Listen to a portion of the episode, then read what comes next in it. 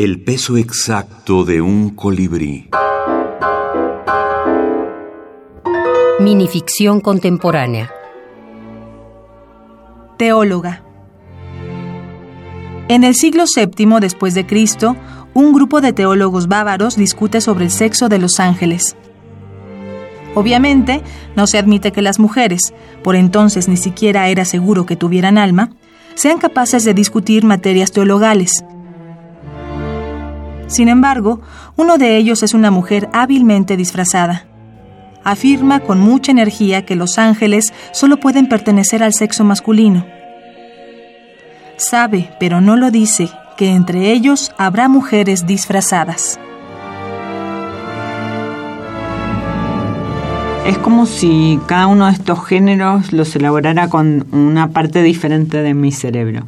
Cuando, cuando tengo una idea de novela, pues es una idea de novela y, nada podría ser con eso para un microrelato.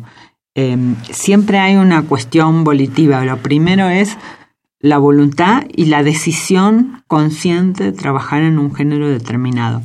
No me sucede que la literatura en general y las ideas para escribir me persigan por las calles y se apoderen de mí y me hagan escribir en trance. Ojalá sucediera.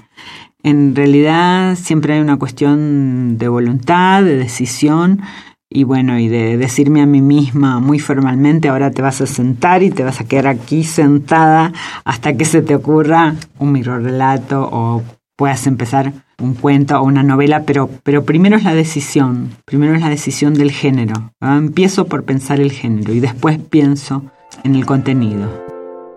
Teóloga. Ana María Shua ganadora del primer premio iberoamericano de minificción Juan José Arreola.